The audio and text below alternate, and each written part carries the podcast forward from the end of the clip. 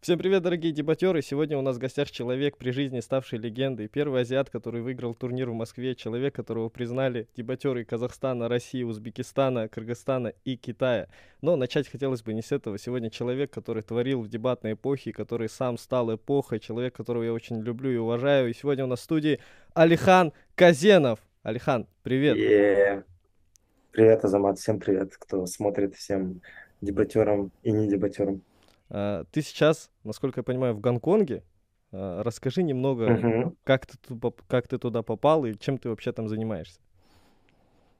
Да, я начал здесь работать а, с октября прошлого года. Меня позвали здесь в один из местных благотворительных фондов а, преподавать английский, а, soft skills в целом, помогать а, ученикам готовиться к интервью, готовиться к разным презентациям, а, ну и в целом улучшать их а, уровень английского, уровень, ну и навыки, да, говорить.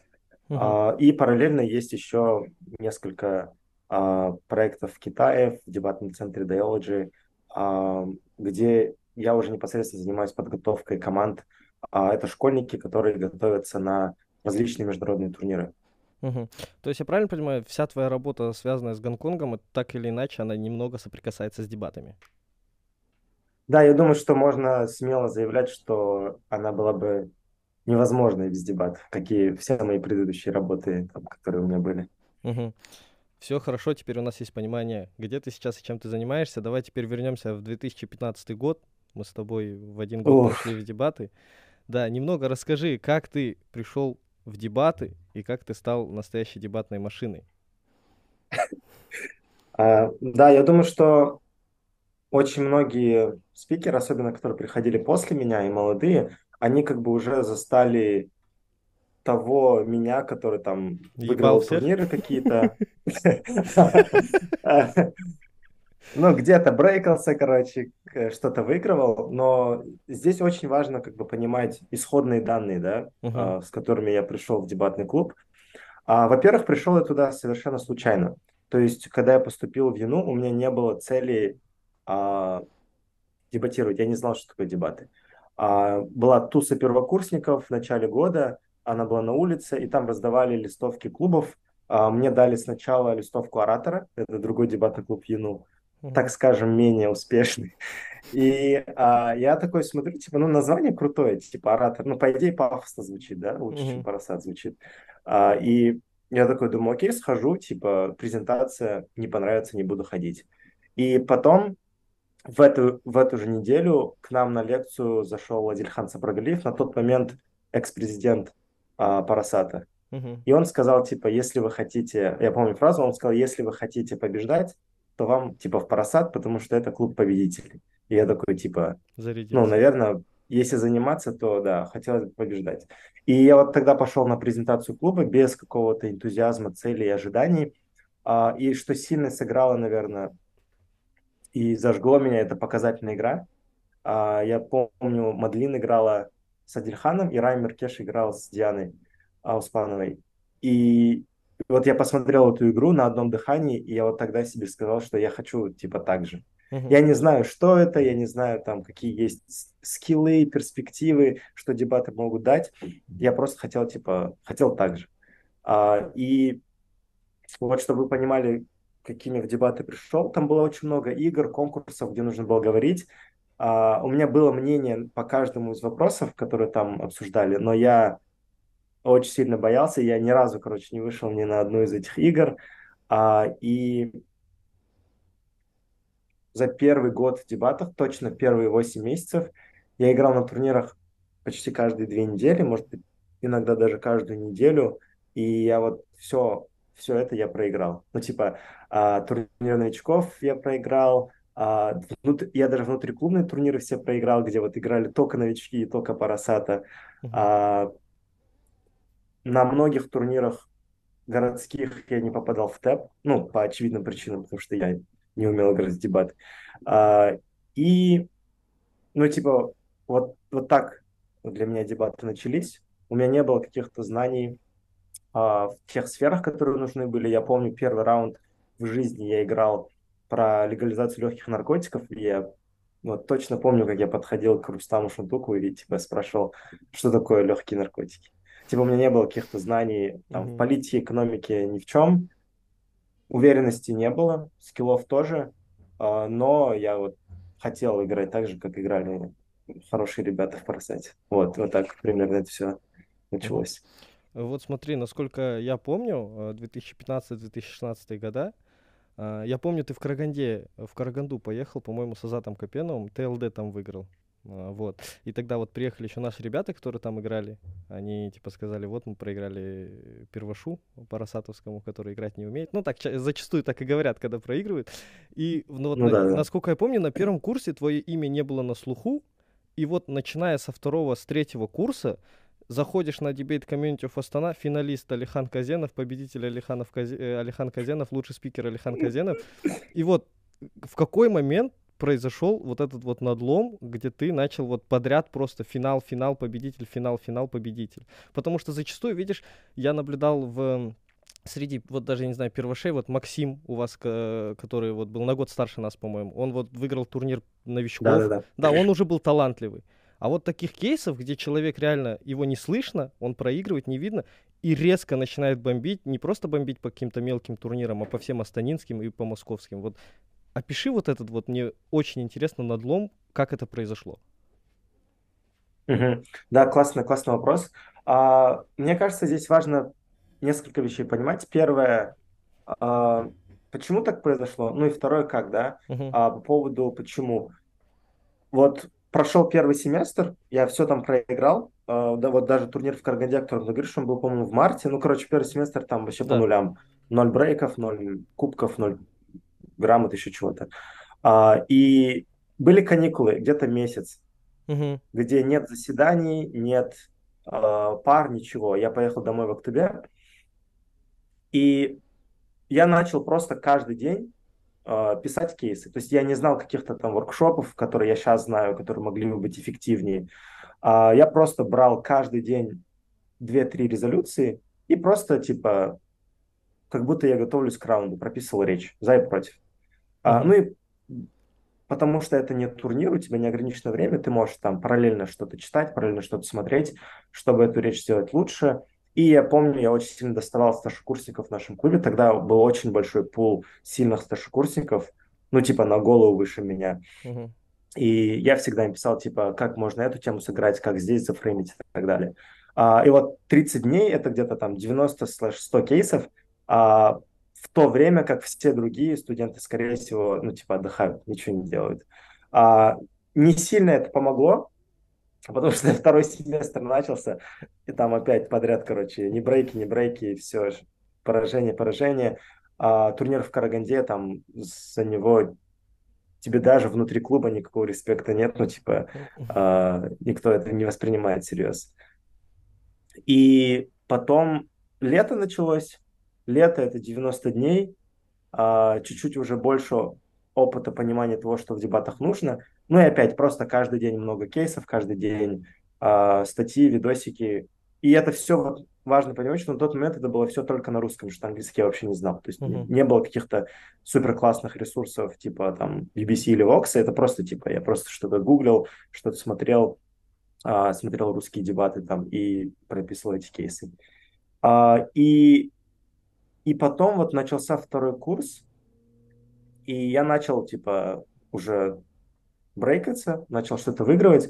И мне кажется, что это вот не был какой-то конкретный момент, когда я что-то там переосмыслил или Мгм. там нашел какой-то дзен и начал играть лучше. Мне кажется, что вот практически в любой сфере результат, он, Постепенно. он типа, да, он накапливается благодаря тому, что ты делаешь на протяжении долгого времени, даже какие-то мелочи. То есть сейчас я не могу сказать, помогли ли точно кейсы, либо помогло то, что на втором курсе я, например, начал играть со старшекурсниками. На первом курсе никто со мной не хотел играть из старшекурсников. Ну, типа, кроме там пары человек, Мгм. но наши топы не играли со мной. А, и на втором курсе э, я начал уже больше играть с ними. Возможно, это помогло, да, потому что я подряд, там второй курс, если смотреть, весь мой второй курс, в который я все еще считаю, что я играл плохо, но, типа, этого было достаточно, чтобы где-то брейкаться, где-то выигрывать. А второй курс я сыграл три турнира, по-моему, с Максимом Исаковым. Я сыграл два турнира, кажется, с Диной. Три или четыре турнира с Мадлин. Два-три турнира с Бауэром. То есть я не играл вообще с, ни с кем хуже меня, и я не играл ни с кем наравне со мной. То есть все мои тиммейты, это лучше. были ребята, которые намного лучше играли. И поэтому, типа, что конкретно сыграло, я точно не знаю, но вот примерно со второго курса начало что-то чуть-чуть получаться. И вот до середины третьего, до конца третьего цель была вот выигрывать в Астане, выигрывать в Казахстане, выигрывать турниры в Бишкеке хорошие. Угу. Ну, вот это вот была, типа, основная цель. То есть все, все понемногу, да? Но я думаю, в основе здесь ложится то, что пока другие студенты отдыхали, ты сидел дома и писал кейсы. И это дало какую-то, не знаю, базу, фундамент. Да, да, я думаю, да, потому что все-таки вот я сейчас как тренер особенно понимаю, что есть очень много эффективных способов, как за меньшее время наработать лучше скиллы, угу. которые я хотел наработать. Но тогда я не знал этих методов, и я просто сделал, типа, делал все много. Ну, типа, у меня было много времени. Если ты студент, живешь дома летом, тебе не нужно работать, тебе не нужно учиться. Ну и как бы, я даже не помню, сколько часов. Я просто даже не считал время. Ну, типа, я просыпался, uh-huh. Играл в дебат, ну, как играл, готовился к дебатам. Тогда, кстати, онлайнов, турниров и раундов не было, поэтому там ты просто сам с собой играешь, сам с собой смотришь что-то. А, и так весь день проходил, вот все лето. Отсюда вытекает следующий вопрос. А, мы немного разобрались, да, как ты так качнулся очень быстро, но как ты так быстро выучил английский? Потому что я помню, вот на втором курсе мы с тобой, ты судил меня на Нуротане в Астане, мы с тобой как-то разговаривали, и ты мне, я говорил, ты будешь в английской лиге играть? Ты мне сказал, нет, Э, потому что у тебя вообще не было, типа, ноль, ты сказал, я вообще не знаю английский, и потом через некоторое время я смотрю какие-то английские турниры, Алихан Казенов, и потом ты поехал уже в Европу, я думаю, что это за хуйня, как так быстро, вот. Вот как так быстро выучить английский? А, да, хороший вопрос, классный. А, если вот идти по хронологии, угу. То типа а, а, дебаты на английском были логичным следующим шагом, да, потому что, вот как ты говорил в начале, э, вот я выигрывал турниры в Казахстане, в Кыргызстане. В России. Потом мы, мы выиграли турниры в России с Каной и на Макинзи брейкли со второго. Ну, то есть достаточно уверенно себя чувствовали там. Хотя, наверное, МГУЯ можем отдельно обсудить. Там очень да. много историй, которые остались за, за кадром. То есть я вообще в шоке а, с того, как это получилось, но там много историй, да. Ну, то есть логичный следующий шаг был это выходить на международный уровень. Uh-huh. А, и я понимал, ну, типа, что, наверное, самый главный барьер здесь это язык. Потому что ты конкурируешь с носителями, и потому что ты конкурируешь с не носителями, которые учатся в хороших универах, где есть очень хороший английский. Uh-huh. А, и когда я начал учить английский, это был, это был третий курс, ноябрь. А, я помню, вот первый урок у меня был глагол to be. То есть у меня там, я, я только алфавит знал. Да, типа, я, я даже не мог, типа, представиться. Ну, типа, очень многие люди сейчас говорят, ой, у меня не очень английский, я не буду играть. Но хотя они, типа, могут хотя бы какие-то базовые вещи обсудить. Uh-huh. А, глагол to be, первый урок. И есть очень много классных э, как бы бенефитов, которые тебе английский дает, да? Ну, типа, ты можешь там поступить за границу, ты можешь найти работу, ты можешь общаться с людьми, путешествовать. Я ни о чем об этом не думал. А, единственное, о чем я думал, это выучить английский, чтобы играть в дебаты лучше. То есть это была главная цель. Единственная мотивация. Да, да. И все, с, э, с, начал заниматься репетитором где-то полгода. Три раза в неделю, ничего особенного, по 45 минут. Но большая часть работы и прогресса в английском происходила за пределами уроков. Ну, то есть я получал какие-то задания, угу. приходил на пары, и во время пар, я уже понимал, что инженером я не буду, во время пар я делал английский. А, там приходил домой, делал английский. И что сильно помогло, наверное, самое главное, это окружить себя языком. Потому что, ну, типа, в Казахстане ты говорить ни с кем не можешь. Я очень много смотрел всего. Мгм. Типа, я просто весь день смотрел что-то на английском. Если ехал куда-то, слушал подкасты, даже самые простые сказки. А, ну и практика спикинга у меня была дебаты в моем клубе в английской лиге. То есть, типа, каждую пятницу, каждый вторник я игр- старался играть на английском. Так что я воды попью, а то у меня что-то горло прихуело.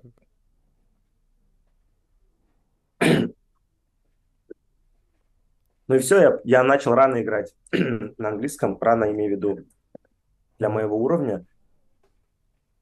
В ноябре я начал учить, в феврале мы выиграли свой первый турнир, я выиграл с Лешей Шварковым в Намаде.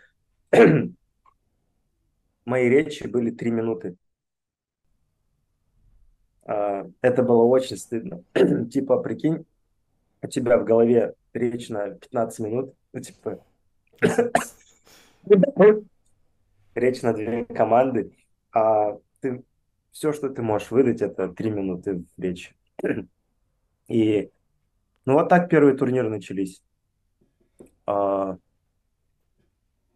И через год ровно мы уже с Алиной брейкнулись в основной полуфинал в Риге. Основной, я имею в виду, это не тот типа для, для английский как второй, английский как пятидесятый, Э, Да, а да. типа нормальный основной брейк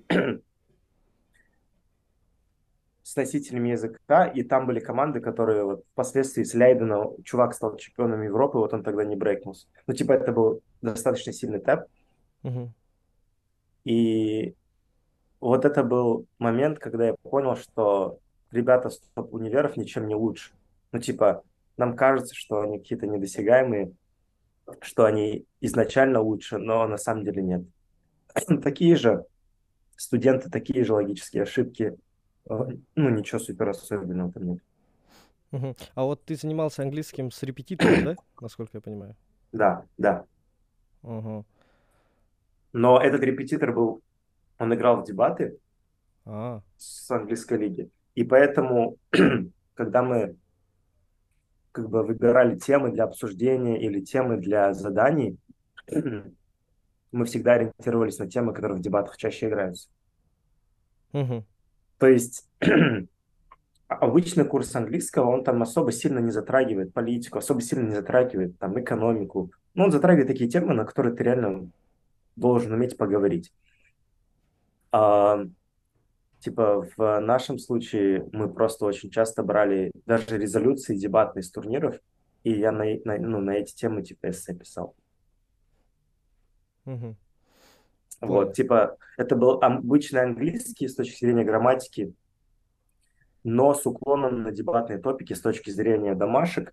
То, типа, домашка могла быть там, ну, типа, подкаст BBC послушать, да, э, и там сделать какие-то заметки оттуда. То есть это достаточно специфичные были занятия, потому что, опять-таки, мне было пофиг на IELTS, мне было пофиг на поступление куда-то, у меня не было таких планов. Типа, я, я учил английский только, чтобы играть дебаты. И, Ну, типа, единственная цель. Сейчас ты владеешь английским в совершенстве. Ну да, можно так сказать, потому что вот даже на ту работу, где я сейчас работаю, набирают только носители языка. То есть тут 99% Мгм. учителей, которые набирают, они из Британии либо с Америки. А вот... А, но Мгм. если у тебя не такой белый паспорт, то ты можешь типа пройти за счет того, что подтверждаешь что уровень через тесты и интервью. И вот по этим тестам и интервью у меня типа нормальный, да, нормальный английский. Мгм. А общее время, за какой период, э, вот ты, можно сказать, от человека, который учит глагол to be, человек, который работает в Гонконге с носителями языка, вот э, знает, можно сказать, английский в совершенстве, какой период тебе понадобился? Год. Год. Но с репетитором я занимался где-то месяцев пять. Потом уже Потом сам, я просто сам начал. самостоятельно, да. да? То есть за пять месяцев работы с репетитором уже можно спокойно, да, разговаривать на английском. Ну, как минимум, можно говорить и в дебаты играть в Казахстане. Мгм. Пять месяцев. Можно выигрывать в Казахстане. У нас просто турниры, есть такая да. проблема, я не знаю, в Кустанае, лично в нашем клубе Ахмед Турпахтары, мы уже, не знаю, там пятый или шестой раз английскую лигу пытались запустить. До меня и при мне. И проблема заключалась в том, что ребята, они дебатеры, и они знают чуть-чуть английский, но там на минуту, на две, и просто, когда я с ними разговариваю, типа, что, что не так? Типа, у вас же есть все, площадка, типа, вы же уже знаете хотя бы английский там. Они говорят, что вот тяжело дебатировать, и мы не знаем как, и полностью отсутствует прогресс, и у нас, знаешь, это как конвейерное. У нас человек придет в клуб, который знает английский, он загорается открыть английскую лигу.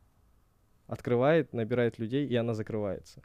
И вот поэтому вот именно вот твой опыт, я надеюсь, вот дебатеры, которые сейчас в английской лиге, они посмотрят и поймут, что за пять месяцев, за год можно уже английский знать. И теперь такой вот последний вопрос, наверное, про дебаты именно. И вот этот вопрос, он будет интересен не только дебатерам, а людям, наверное, которые, в принципе, нас посмотрят.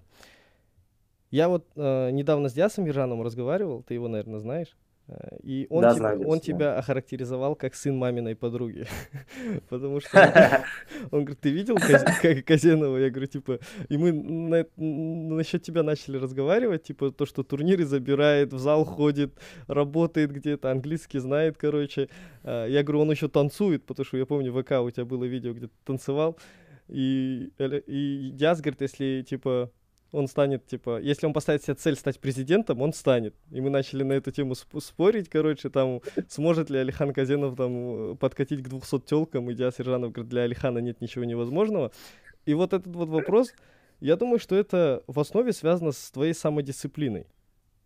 И вот поделись. А, да, я, дум, я думаю вообще, что ты прав по поводу дисциплины, потому что все, что я делал в жизни, вот с детства это было карате, карате занимался 11 лет. А, И там схожий путь был, типа, вот там первые 4-5 лет я, я даже не брали на соревы, и Мгм. потом я был на чемпионате Азии, чемпионате мира, в национальной сборной а, был уже в старших классах.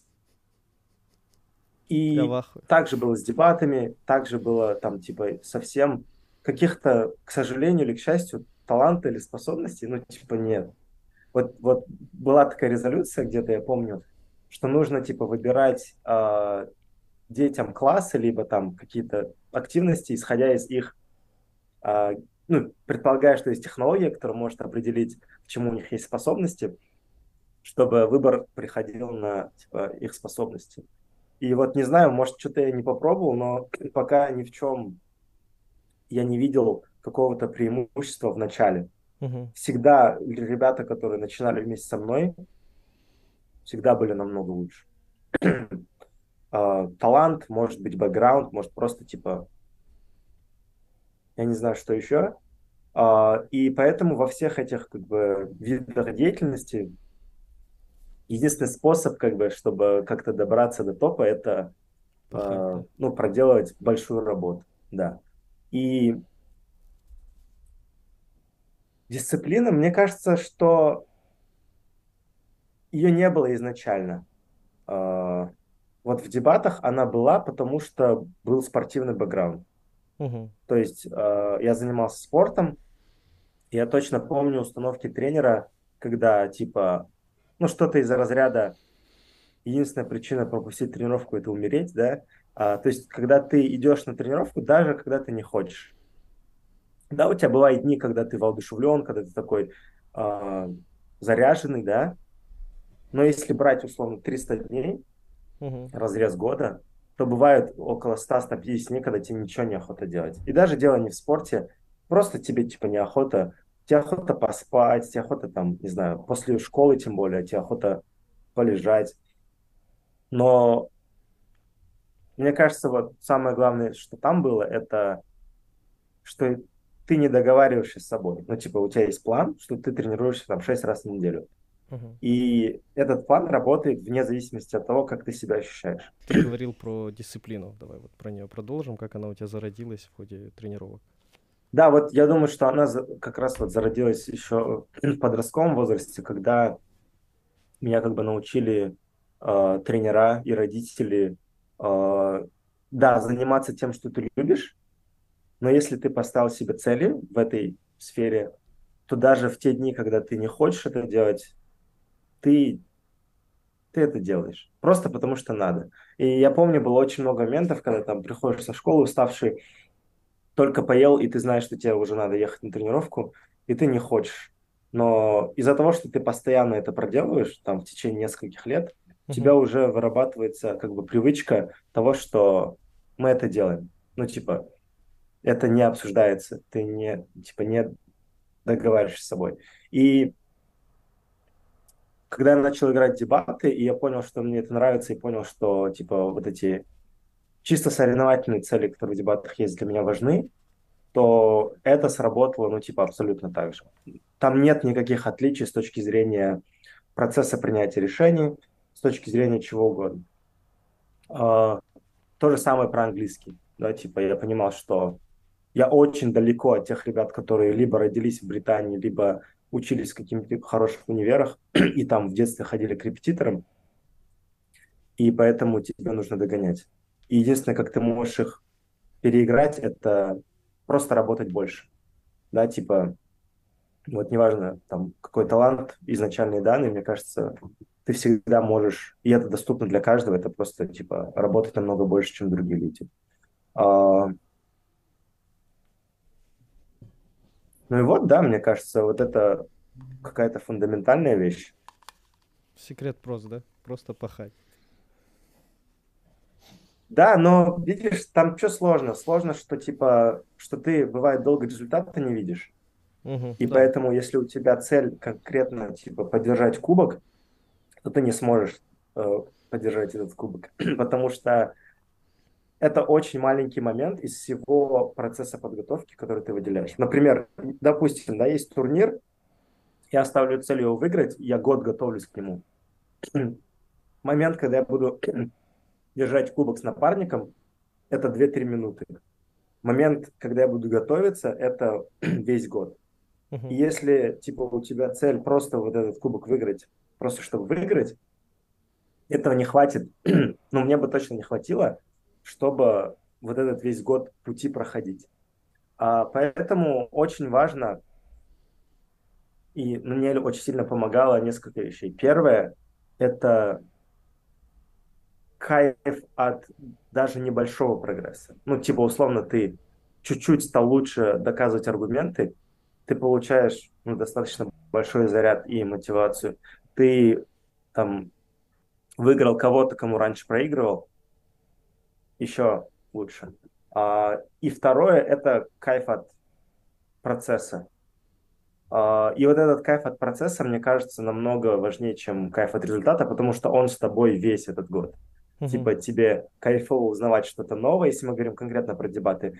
Ну, можете это проецировать на любую сферу своей жизни. Кайфово от того, что ты узнаешь что-то новое, кайфово от вот этого чувства, когда ты заходишь на раунд уверенным в том, что ты будешь говорить, кайфово от того, что ты не боишься, какая тема тебе попадется, потому что ты, по сути, готовился к любому, э, к любой дичи, которую тебе могут дать. А, и вот эти, вот эти части процесса, вот они, мне кажется, сильно двигали. И потом получается так, что если ты выиграешь классно, если ты не выигрываешь, то ты не чувствуешь какую-то пустоту, потому что ты вот в ходе этого года ты кайфовал большую часть времени, получал удовольствие от этого. А, ну и плюс результат же, он, он очень часто не от тебя зависит. Ну вот особенно в дебатах он вообще почти не зависит от тебя. Ты, ты, ты можешь быть в лучшей своей форме в жизни, ты не контролируешь, какие темы тебе дадут, ты не контролируешь, как тебя отсудят, ты не контролируешь, как перформят твои соперники, ты не контролируешь, что они делали цел, целый год. И получается, что у тебя контроль над очень маленьким процентом из составляющей этого результата. Ну и поэтому, мне кажется, очень глупо типа ориентироваться только на это, я всегда старался фокусироваться на тех вещах, которые зависят от меня. И по, по итогу дня турнир проходит. Uh, это я уже говорю про там, типа, третий, четвертый курс, не первый, второй. Первый, второй меня бомбило после каждого поражения. Третий, четвертый курс бывают турниры, ты не выиграл, и, но при этом ты гордишься усилиями, которые ты приложил. Как в процессе подготовки, так и на самом турнире. Если я сделал 100% того, что от меня зависело до турнира и, и на самом турнире. И даже если этого не хватило, я счастлив, потому что, ну, типа, я все, что мог, я сделал. Угу. Ну, это, я думаю, очень, вот, поэтому, очень да. полезно, потому что в дебаты это в основном люди приходят, э, не знаю, загораются кубком. Некоторые не могут выиграть и уходят, а некоторые один раз выиграют, а потом... И уходят. Нет, вот знаешь, это такая тенденция с появлением финала молодых, у нас вкусная было, появляется одна команда, она все финалы молодых забирает, выходит там даже в Астану, куда всех ебет, на второй курс переходят, финала молодых уже нет, и они жестко начинают отсасывать. Ну, прям, типа, вообще ни брейк, ничего. И ребята просто уходят. Уже я три такие команды встречал у, нас именно в Кустанае. Это как раз вот тема была, тоже играли. Эта палата считает, что финал молодых не оправдан. Вот, я думаю, вот это вот именно что ты сказал, это будет полезно, потому что вот у меня ситуация, наверное, противоположна твоей, потому что я пришел, вот у меня по жизни был талант э, красиво пиздеть. И я свой первый турнир уже новичков выиграл в сентябре, и я подумал, что это будет типа конвейер. Мне на моем таланте даже хватило усилий выйти в финал в Астане, в, на небо. Вот финал, финал неба, которым ты играл, меня в тэп тогда не пустили.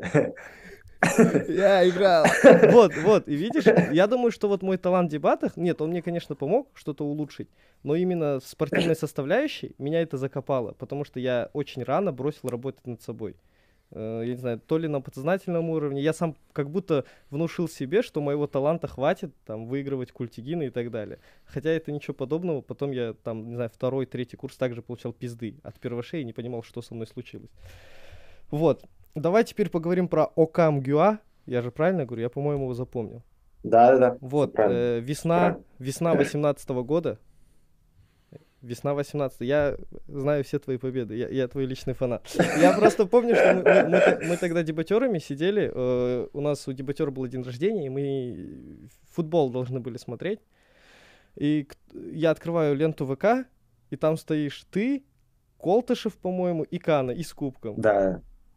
И я, типа, думаю, что за турнир, потому что я даже в шоке, ну, я думал, какой-то астанинский. Потом Ануар мне пишет, видел, казах и кыргыз выиграли турнир у русских с носителями. Я такой, типа, что? И потом я узнал, что это Окам Гюа. И я думаю, вот в этот момент, ну, дебатеры регионов, Костанай, Кокшетау, Петропавловск, кто тогда еще тебя не знал, они уже узнали 100% о тебе, даже у нас в клубе. Вот ты говорил, что есть некоторые вещи, которые остались, можно сказать, за кулисами. Вот расскажи. Да, да, мне кажется, они очень важны ну, для контекста, вот что для нас было МГУЯ, потому что не все сейчас поймут, особенно сейчас дебатеры. А, когда я пришел на первый курс, мы смотрели эти игры как пример того, как нужно играть дебаты. То есть мы смотрели финалы там, где играет Тимофей Петухов, Майкл, Май, Майкл Наки. я смотрел эти речи, я не понимал, как можно так делать хорошо. И то есть для нас, у нас не возникало мысли даже туда поехать это знаешь, как типа какой-то недостижимый был шаблон. Uh-huh. А, вот, вот такой контекст, вот что типа для нас было, был этот турнир. А, и затем это был, по-моему, четвертый курс, да, четвертый курс, кажется. А, Канат меня позвал играть на небо кочевника в тот год. И мы никогда до этого не играли. Вот первый наш раунд был в пятницу на заседании Парасата за день до неба кочевника. Мы типа в первый раз с ним играли. А потом мы пошли на небо кочевника. Там была хорошая конкуренция. Там выиграли Мадлин с Тимофеем. А, но мы выиграли все отборочные. Типа мы взяли 15 баллов. И потом справедливо проиграли четвертьфинал. А, и несмотря на то, что мы проиграли турнир, uh-huh. но мы типа чувствовали, что мы хорошо играем вместе. Потому что вот эти отборочные для меня пять раундов были более показательнее, чем один четвертьфинал провальный. А, и мы решили поехать в Бишкек. Ну как, я поехать, а Кана пешком там прийти. А, Central Asian Cup. Uh-huh. Тоже проиграли финал. Ну, в этот раз проиграли финал, короче. Тоже справедливо вообще, без каких-то вопросов. И получается, мы сыграли два турнира перед ОКМГА, и оба проиграли. Mm. А, но почему-то у нас откуда-то была вера, что мы хорошая команда, короче. но нам типа комфортно было играть просто, по кайфу. И Кана говорит, он еще до Central Asian сказал, поехали типа в Москву. А я тогда студент, я еще... Или это был третий, но я точно не помню. Третий, третий. Четвертый. Но я, короче, третий, да, это Да, третий третий. курс. Я Конец еще не работал. весна, да. Да, я, я еще не работал, у меня типа стипендия 16 тысяч тенге. Мгм. А, и, ну, в Москву дорого достаточно лететь. Ну и в целом, типа, что там ловить, да, ты как бы, ну, типа, не, не было каких-то там больших ожиданий. А, но Кана сказал, типа, вот, я в нас верю, а, и, короче, он тогда сильно помог, а, он там купил мне билеты, короче, а, ну, короче, жестко помог, и мы решили с ним поехать. А, И вот что, типа, люди, многие видели в итоге там вот этот пост, или там фото с кубками, или там финал посмотрели, который был в видеотеке, или полуфинал, но очень тяжело было. Там было 9 отборочных, Мгм. и мы очень сильно туда готовились, поэтому на самом турнире уже была уверен, что типа мы приехали сюда как минимум за брейком. И в первом же раунде мы там жестко отхватили, мы взяли четвертый. И причем, ну, типа, вообще не понимали, почему. Ну, типа, нас просто откинули в начале фидбэка как-то, а, вы говно, короче. И потом три команды сравнили. И я такой, окей, пробуем дальше. И дальше тема про спорт, и я думаю, все, сейчас мы точно разнесем, типа, тему про спорт я всегда выиграю. И мы берем третий. И получается, в первый день было три раунда, где мы взяли четвертый, третий. И, по-моему, в конце мы там спустились настолько, что там, там типа, второй, и, и то, по-моему, не первый, а второй взяли. Второй, да. И, типа, первый день проходит, и мы такие, ну, типа, математически у нас очень мало шансов брейкнуться Мгм. типа очень мало, 9 отборочных. А, но вера остается, потому что типа, о, еще впереди 6 раундов, мы сейчас типа накажем. И так получилось, что за 8 раундов в течение первых... А, нет, в первый день было 4 раунда. Короче, за первые два дня после 8 раундов у нас практически не остается даже математических шансов брейкнуться. Ну, типа, мы все еще в Мгм. жопе. Мы, конечно, там начали лучшие ранги получать, но мы были очень далеко от брейка, потому что только 8 команд брейкалось. И там был socials. Короче, что я хотел... Я ради этого хотел рассказать. Там был socials а, после второго дня. Получается, на следующий день остается девятый отборочный, полуфинал и финал. И Кана мне говорит в начале socials, типа, все, у нас нету шансов брейкнуться, я буду, короче, пить жестко. Классика, да, дебатерская? И я говорю, и я, и я понимаю, что я не могу его за это осуждать, потому что, ну, мы старались реально два дня, и уже шансов нет. И я им говорю, окей, Кана, типа, ну, типа, спасибо, что ты мне, типа, сказал это, предупредил, и я вообще не против.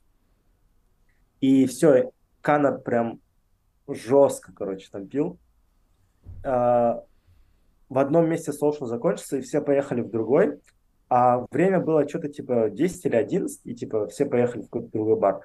А мы жили тогда у Мишакова Никиты, это спикер с Москвы. А, но он нам жилье дал, потому что денег у нас не было жить тогда. И, и я Никите говорю, типа, дай мне ключи, я поеду домой к тебе, потому что я хочу выспаться, чтобы завтра, даже если мы не брейкнемся, чтобы я девятый раунд ну, достойно отыграл. А, все, Кана там еле уходит в другой бар. А, Никита отдает мне ключи. Я еду домой к нему и типа все, ложусь спать. А, а там дверь была такая, что типа... А хотя пофиг, какая дверь. Я, короче, ее закрыл, они же без ключа никак не зайдут. А, и в итоге Никита... Recording in progress. В итоге Никита, короче, ночевал на улице, потому что он стучался, а я спал, короче, в это время. А, и я только утром ему открыл. А Кана в итоге не ночевал дома вообще, потому что они после второго бара еще поехали домой, по-моему, к Феликсу. И они там... Вот у- вы же знаешь, да, типа, авторитет Каны, как человек, который не пьянеет. Ну, типа, что его никто Да, не, не перепивал никогда. Да. И вот в тот именно вечер его перепили так, что он, типа, просто стоя упал и отрубился. И я думаю, ну окей, типа, надеюсь, он доедет до универа. Мы приезжаем утром, я очень свежий, очень бодрый, я выспался один в, в квартире большой. А, И Кана приезжает, ну никакой, ну типа вообще никакой. А, а до этого, когда были соушалсы в Бишкеке, и мы играли против друг друга и вместе, он всегда был бодрячком. Вот неважно, сколько там было алкоголя, он утром просто огурцом. Закон И он никакой. Да, он вообще никакой. Ну, типа, начинается девятый раунд, и нам говорят, что одна команда с нашего рума Брейк. может брейкнуться. Ага. Но не факт. То есть потом я понял, что чтобы брейкнуться, нам нужно было тогда взять первую в своем руме и еще взять по 80 спикерских. Угу. Но ты понимаешь, что на тот момент 80 не ставили. Ну, то есть э, это сейчас ставят всем по 82, 85. Тогда не ставили, особенно в России. В России даже сейчас очень редко ставят. Ну, то есть, опять, да, математически там вероятность очень маленькая. И дают тему, и она классная. Мы в закрывающем правительстве закрываем Стонта и Лукашевича. Это два классных чувака с России. И у меня есть три идеи, которые я хочу доказать как спикер расширения, и я говорю их Кане, и он не понимает их. Он говорит, я ничего не понял. И, короче, 15 минут, это три раза по 5 минут я рассказывал три идеи канату. Угу. И к концу приптайма он мне говорит, я типа ничего не понял, типа, сори. И в итоге э, он ничего не понял на подготовке. Я вышел, рассказал расширение. И Канна выдал, я еще до того, как огласили результаты и увидели спикерские, я понимал, что он выдал очень хорошую речь. Ну, то есть он понял меня, когда я выступал, и выдал, ну, один из своих лучших там речей вообще за все, что я видел в его жизни. И в итоге мы взяли 80, по 80 оба спикерских, и типа первый ранг там, и с восьмого места прошли по спикерским. То есть еще там 9, 10, 11 команда, у них столько же баллов было. Просто у нас на один спикерский больше был, чем у команды на девятом месте. И мы офигели. И потом был полуфинал. А, и вот из всех спикеров, которых я смотрел с первого курса, мне больше всех всегда нравился Майкл. Типа, мне очень нравился его контент, мне очень нравилась его подача. Первый Макинди он выиграл, кстати. То есть, крутой чувак. И на первом курсе я смотрел его игры и восхищался им. На втором курсе, когда был Моноскап и Канна его организовывал, они позвали его главным судьей. И я не собирался на Моноскап, но когда увидел пост, что там будет Майкл, все, типа, мы, мы с Мадлин решили ехать. И Кана тоже, мы тогда не знакомы были еще, мы только там познакомились с ним, но он тогда уже, они, оргкомандой помогли нам приехать, типа, с билетами и с жильем. На втором курсе Майкл меня судил, а вот на третьем курсе мы играли с ним в полуфинале, и вот мы с того полуфинала прошли, они нет. А, и, но Кана, к счастью, к полуфиналу вообще был уже бодрячком. Там был очень важный момент, когда, опять из-за того, что я первый спикер, я думаю, на мне ответственность за расширение, у меня есть мысль, которую я хочу доказать, и я уверен, что она классная. И Кана весь раунд, мы в закрывающей позиции, весь раунд убеждает меня, типа, не говорить это, потому что частично там открывающая позиция это затронуло. Uh-huh. Но я понимаю, что они вообще это не доказали. Я думаю, сейчас я выйду и докажу, и мы точно выиграем. И я просто решил Кану послушать, каких-то два других аргумента придумал, вообще не связанные с этим, вообще не, не настолько важны, как тот. Мы ее доказали и прошли с первого. И в финале там перед финалом тоже был мандраж, потому что я не знаю, ты помнишь, что была тенденция на финалы давать какие-то абстрактные философские темы? Вот она прям несколько лет была. Я в них очень плохо играл. Сейчас я обожаю такие темы, но на тот момент я в них очень плохо играл. я думал, ну все, до финала дошли, сейчас какой-нибудь дадут э, категорический императив Канта или там утилитаризм, и все, мы типа встанем в ЖБ. Я не знаю, что в таких темах говорить. А, и именно в тот год там на финал дали тему про Министерство финансов Европейского Союза. И я такой, нормально, поехали. И все, мы там тоже единогласно выиграли. И интересно, что это был единственный турнир, несмотря на то, что я не считаю это типа самым, самым каким-то большим достижением, это был единственный турнир, где я не помню награждения. А, просто, наверное, из-за эйфории какой-то, я не помню. Я помню, что мы сидим и ждем объявления, и следующий, типа, кадр у меня в голове, что мы на улице с вазами стоим и не знаем, что с этими вазами делать. А, и потом мы пошли а, ужинать. Я помню, мне Райан позвонил. Я вообще ничего не понимаю, ничего не помню, но он мне сказал, типа, ты еще не понимаешь, что ты сделал, типа. И я такой, прикольно. А, ну вот, да, это вот очень интересная история. А, мне кажется, вот эти все детали до, они намного важнее, чем конечный результат. Вот это то, что в памяти осталось, потому что момент с вазами я вообще не помню даже. Ну, по вашей победе на этом турнире можно фильм снимать, я думаю. Реально. Но я думаю, это как раз, видишь, тот случай, когда подготовка и турнир, они, наверное, оказались даже кайфовее, чем стоять с этой вазой. Вот эти вот да, да, да, все, намного. все вот эти истории, которые переживаешь. Да, я вот слушал и прям... Потому что э, вот ты рассказал, да, и... А у меня в голове была другая картинка. Вот вы стоите с кубком. Я вообще не смотрел тэп. Я там финал, по-моему, на паре сидел, прокручивал, или полуфинал, точно не помню, видеотеки. И вы, я думал, ну это было изи, типа они, наверное, всем там пизды раздали, с первого брейкнулись, полуфинал, финал. Я вообще не знал, что там с восьмого, что там вы еле как дошли до этого финала. Это вот очень было интересно. Да, потому что в топ-румах очень сильные ребята были. А, Майкл с Айратом играли. А, в финале в ЗП играл Абдулла с Ерманом. А, Асим играл в финале. Э, Николаев с Литовченко. В полуфинале там Черкасский слетел. Ну, короче, там, там типа прям... Замес был. Да? Из-за того, что ю... юбилейный, из-за того, что 9 отборочных они сделали именно в тот год. Короче, все российские топы зарегались. Прям все. А вот ты сказал, что это... Ты не считаешь, да, это своим прям здесь главным достижением? Да, давай назовем вот топ-3 главных достижения Алихана Казинова в дебатах, чтобы у людей вообще было понимание, масштаб Так, ну личности. вообще, вот мне кажется, вот перед тем, как мы по турнирам, я про турниры скажу, у меня больше позитивных эмоций приносило, когда я уже потом стал тренером, когда мои ученики выигрывали. А, вот, ученики выиграли а, турнир в Европе, Евро это типа самый большой школьный турнир в Европе. Ученики выиграли Nationals в Америке, это где типа все топы Америки играют.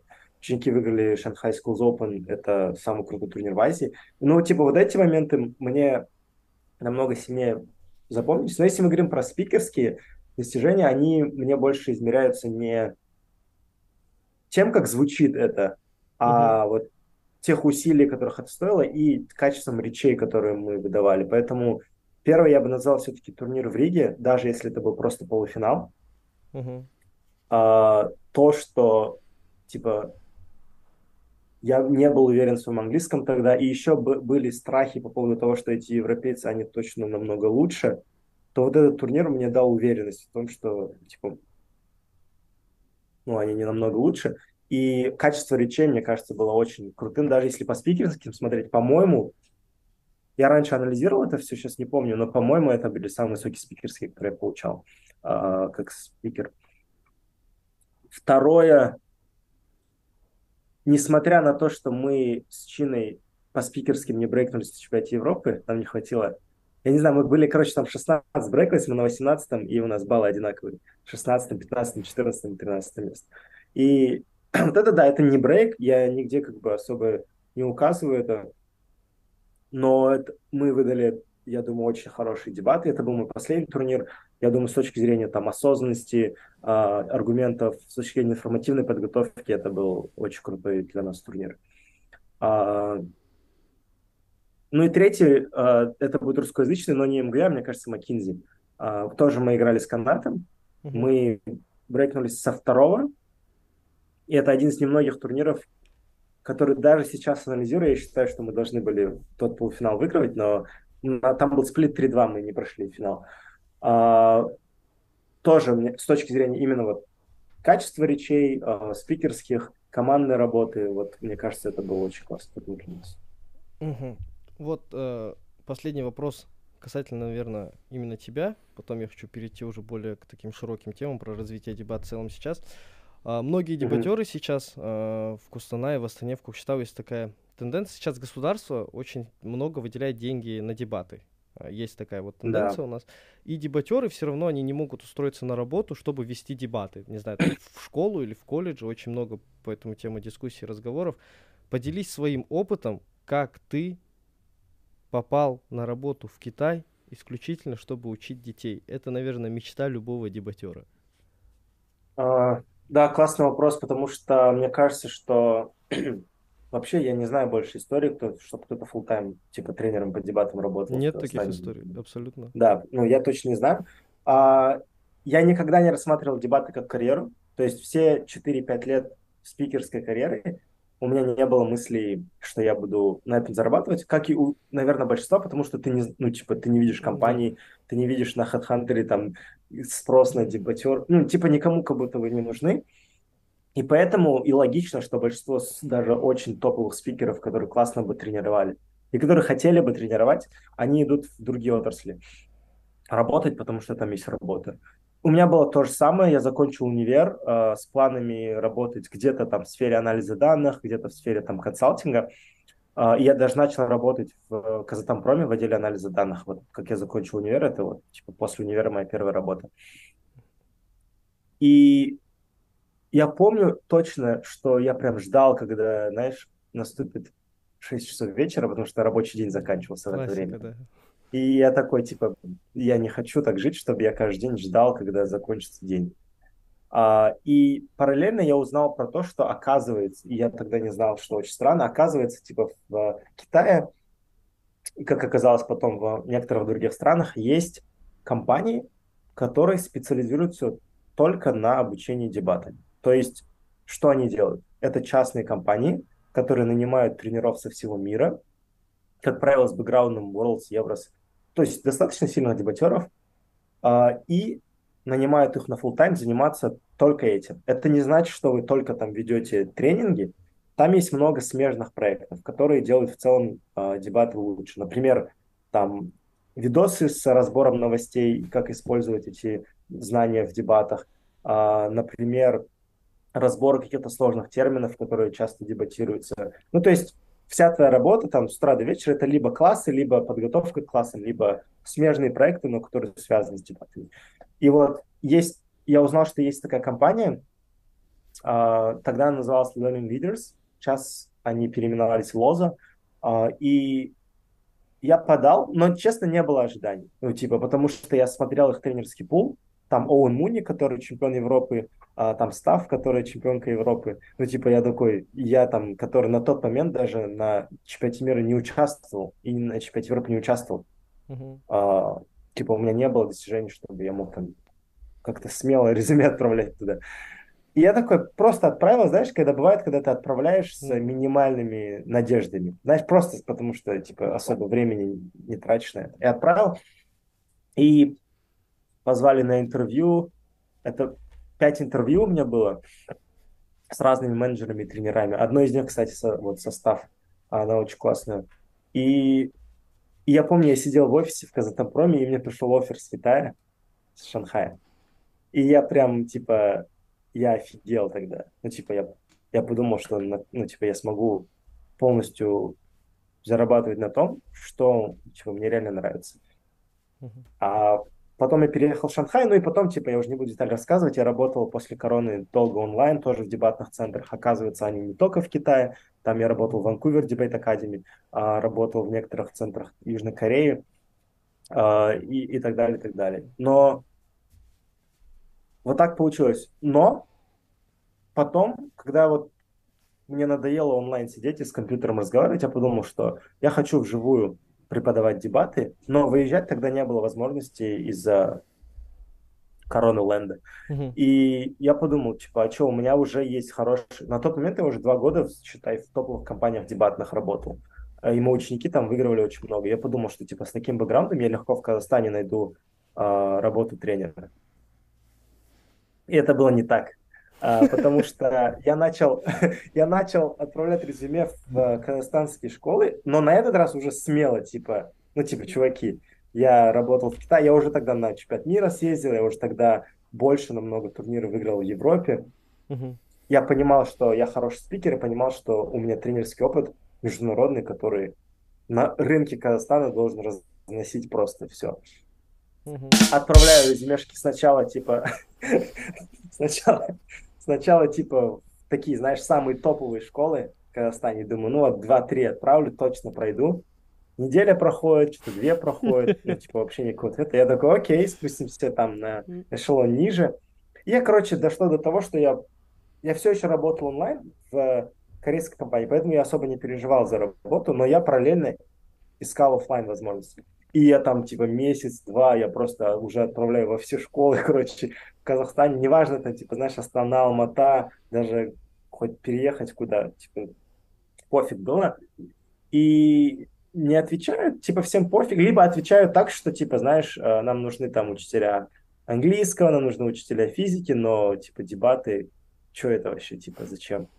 Мгм. А, и я уже смирился, думал, окей, онлайн буду работать, границы откроют, свалю, Казахстан, типа, не будем ничего здесь развивать. И потом мне ответила одна школа, это была частная школа в Алмате, и там был американец, который там дебаты двигал в это время. Ну, типа, он был учитель английской литературы, Мгм. но у него нормальный, по идее, дебатный бэкграунд был. То есть он шарил за дебаты. И вот, видимо, потому что он шарил за дебаты, он мне, типа, ответил, а, увидел резюме, назначил интервью, и даже без интервью там с директорами школы и менеджерами меня туда позвали.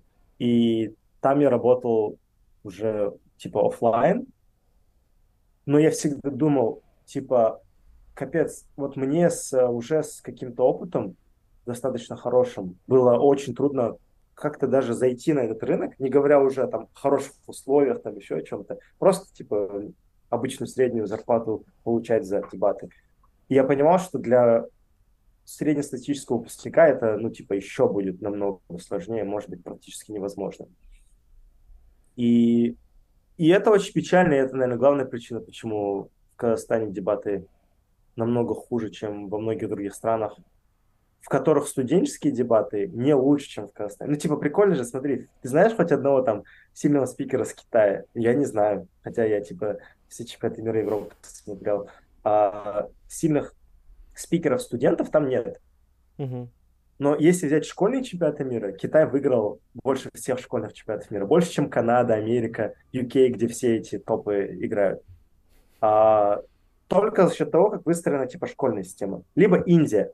Ты знаешь, типа с Индии, ну не только ты, там, кто-нибудь в комментах напишите, кто с Индии знает сильных студентов, спикеров. Ну, типа, я не знаю. Но Индия тоже выиграла и чемпионат мира несколько раз, и все топовые команды, они выигрывают.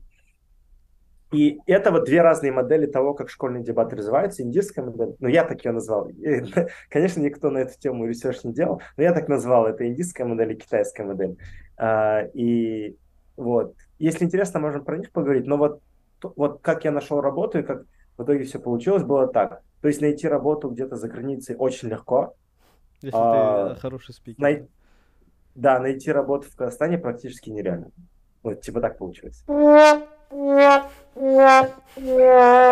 вот, примерно, я думаю, твоя история показывает, как у нас в Казахстане иногда проходит отток хороших кадров, которым в Шанхае, в Гонконге Да-да-да. работать пизже, чем у нас. Нет, э, можно Ну будет да, я типа вам даже прикинь, добавлюсь. Вам не кажется, что у нас в Казахстане в целом даже отношение к дебатам не такое серьезное? Они не понимают всей нужности типа этой сферы, зачем это нужно, и, следовательно, из-за этого ее не проталкивают, как другие сферы, например. Да. Например, да, ты даже, абсолютно прав, да. Ануар, потому что... даже Да-да-да. извиняюсь, вот, Говори, э, даже вот э, в Европе, если смотреть, э, там, я знаю, что некоторые клубы, чтобы заниматься дебатами, ты там должен платить какой-то ежемесячный взнос. Даже вот это показывает их серьезность, что они за это платят, и их тренеры тоже за это получают деньги. Мгм. То есть э, вообще, как думаете, если эту модель внедрить в Казахстане, или надо начинать с того, чтобы люди начали понимать нужность, зачем это нам нужны эти дебаты? Я считаю, что вообще нужно всех уволить, кто за это отвечает, и потом может что-то вырастет нормально. А, ну, смотрите, да, вот, типа, по поводу того, как это можно в Казахстане двигать, и вот какие модели есть. А, в Китае это все продвигается с нулевой поддержкой государства, потому что, ну, понимаете, Компартии не нужны люди, которые критически мыслят, да. Надеюсь, меня не посадят за это. Но, типа, очевидно, очевидно. И поэтому там нет финансирования, там нет обязательных предметов дебатов, там нет никакой поддержки государства, а, дебатов даже площадки не дают. Угу. А, все двигается за счет частных компаний, а, которые, приглашая хороших тренеров, типа готовят детей, у которых, как говорил Ануар, есть, у, точнее у их родителей, да, есть понимание того, для чего им нужны дебаты в мире высокой конкуренции, а, получать вот все те скиллы, которые нужны, особенно в контексте Китая, где конкуренция очень большая, да, а, и поэтому родители там это понимают, плюс достаточно жесткая модель воспитания, где ты, типа, даже если не особо хочешь дебатами заниматься, тебя там заставят прийти, но потом, скорее всего, тебе это понравится, потому что без желания трудно что-то делать. А, и это вот то, как работает в Китае, все держится на... В Шанхае есть три больших частных центра, которые между собой конкурируют. Соответственно, в каждом из них по 500-600 учеников. Они рубятся на турнирах, они создают конкуренцию, они э, играют на мировых турнирах. И есть типа модель Индии, где ноль э, частных компаний, ну, насколько я знаю, там нет вообще частных компаний.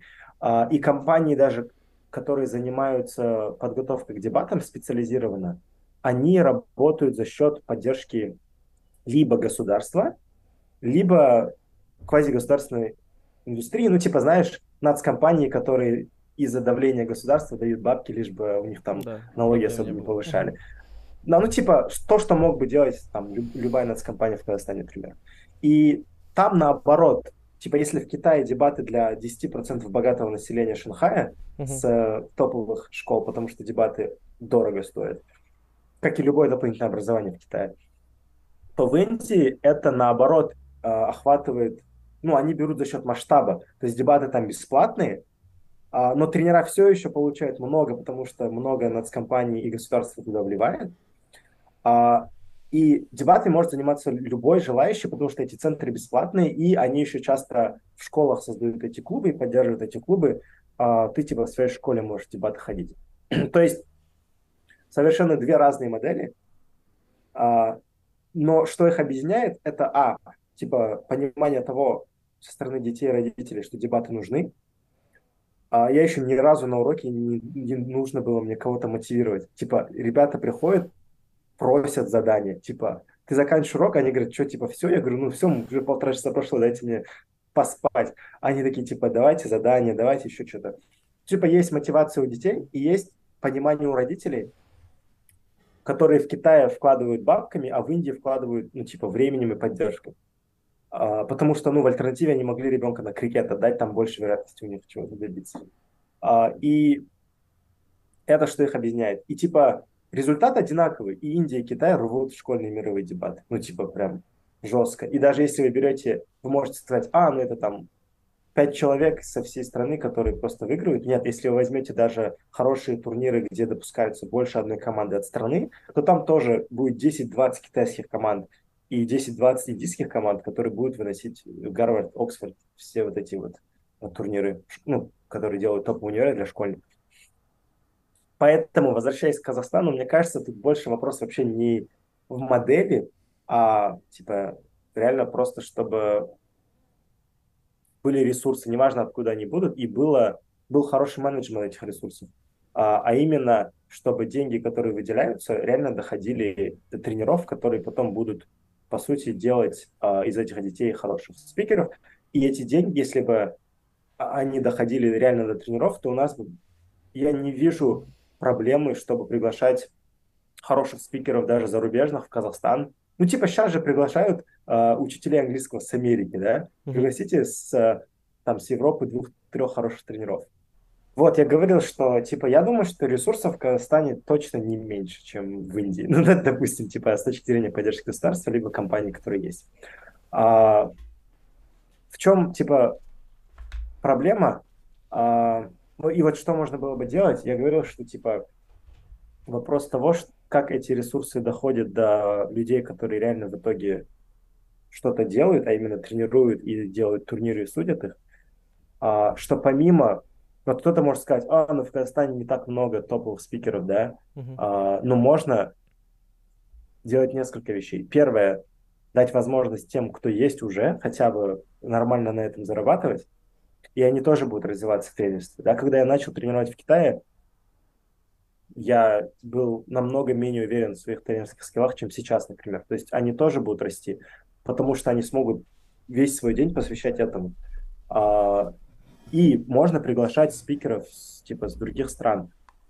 Очень много людей, которые и там в Европе, и в Азии хотят тренировать тоже, типа, зарабатывать дебатами, и они, в принципе, им норм переехать в Казахстан, я уверен.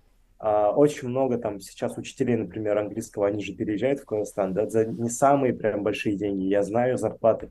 Это не зарплаты а, там CEO или еще кого-то, да. То есть можно, ну, типа, не обязательно ограничиваться внутренним ресурсом, можно звать хороших, достаточно сильных тренеров за границей, э, и они будут кооперироваться там, типа, с местными тренерами и э, над этим работать. По поводу главной, наверное, проблемы а, по поводу вообще типа, осознания важности дебатов и для чего они важны. Но мне кажется, да, очень трудно доносить до людей важность дебатов, когда нету организации, которые за это нормальные деньги получают, да, а, либо нету людей, которые за это нормальные деньги получают. Поэтому, условно, если ты работаешь в дебатном центре, либо ты работаешь в какой-то госорганизации, которая занимается дебатами, а, и ты занимаешься только этим, мне кажется, при наличии немножечко хотя бы опыта в дебатах уже достаточно, чтобы, ну, типа, эффективно доносить до людей, а, в чем польза, и доносить не только до обычных граждан. Мне кажется, еще очень важно, типа, взаимодействие с руководителями учебного заведения, потому что сейчас, ну, типа, у меня мама в колледже работает, да, uh-huh. и как это работает, им просто вот бумажку присылают, сделать дебатный клуб до такого-то числа, столько-то человек. И я такой, как делать, да? А, что такое дебаты? Зачем они моему колледжу, моим студентам? А, что за это я получаю? Да? Ну, типа, вот этого нету. Uh-huh. И, например, даже моя мама, она, типа, она реально интересуется дебатами, мы часто с ней это обсуждаем, и она очень умный человек. Но она говорит, типа, во-первых, я не знаю, как это делать. Ну, типа, это нормальный вопрос, да? Типа, она историк. Я не знаю, как это делать. Ну, типа, обучите. А они там проводят раз в полгода какой-то зум-колл, где 500 человек что-то там а, рассказывают. А, очевидно, это неэффективно, да? Ну, типа, мы же знаем, мы дебатам учились несколько лет и потом только начали тренировать. А они хотят людей, которые никогда этим занимались, сразу начать тренировать. А, это очень странно. Потом, ну, типа, за это, как правило, ноль тебе платят. Типа ты просто, знаешь, после работы, где ты преподавала и так другие предметы, у тебя куча журналов и бюрократии, тебе говорят, еще пойди и э, пару часов дебаты проведи, а потом еще на выходных на турнир своих детей. Еще и выиграть надо. Зачастую. Да, ну типа нормальный человек, он от этого откажется. Но из-за того, что есть там эта жесткая рука, люди это делают, вынуждены это делать, и это получается не особо качественно ну, как мы видим, да? да. А, поэтому, мне кажется, ориентир на количество, а не на качество, это очень плохо, особенно когда вы только начинаете это движение. А, и вопрос качества, есть очень много людей в Казахстане, которые могут это делать качественно. Условный пример, я не говорю, что это самый лучший вариант. Условный пример, если бы мне сейчас сказали, а, ты переезжаешь условно в Астану или в Алмату, а, как здесь мы оплачиваем тебе жилье и даем какую-то нормальную зарплату, я не говорю о каких-то баснословных деньгах, а, и ты занимаешься дебатами, и ты, типа, набираешь команду, вообще ноль проблем, да? Но по итогу что-то ничего не получается, и еще...